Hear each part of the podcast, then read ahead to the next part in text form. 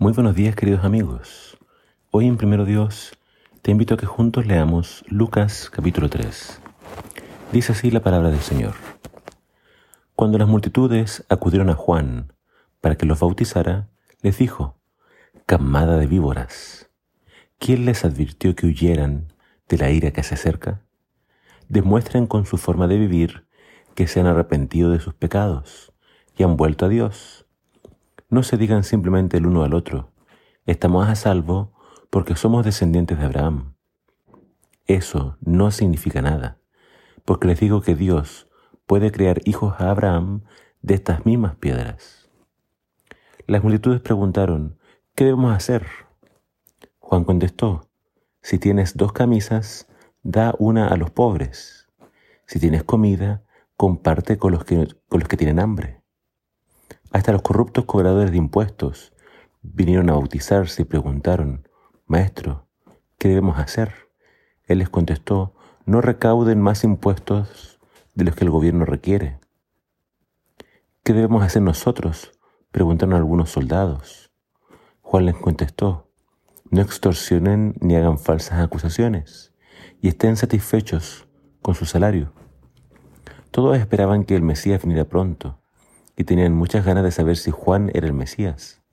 Juan contestó a sus preguntas diciendo, yo los bautizo con agua, pero viene alguien que es superior a mí, tan superior que ni siquiera soy digno de ser su esclavo y desatarle las correas de sus sandalias.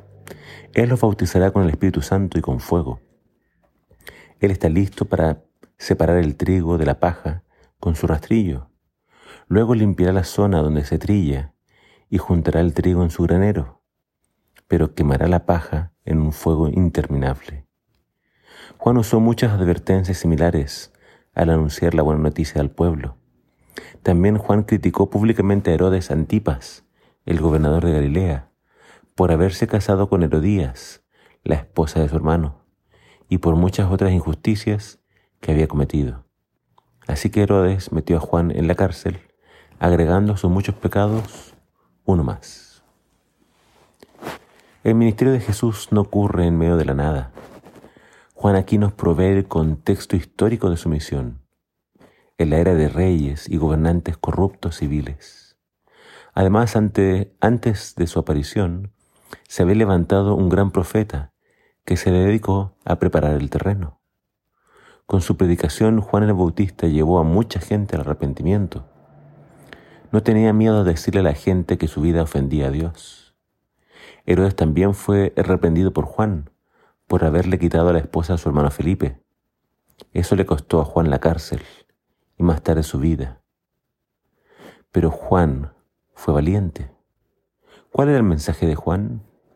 Número uno, él le decía a la gente, no huyan de la ira que se acerca. Dios aborrece el pecado quienes no se arrepientan, quienes no demuestren que se han arrepentido siendo bautizados, recibirán la ira de Dios. En cambio, quienes se apartan de sus pecados alcanzarán misericordia.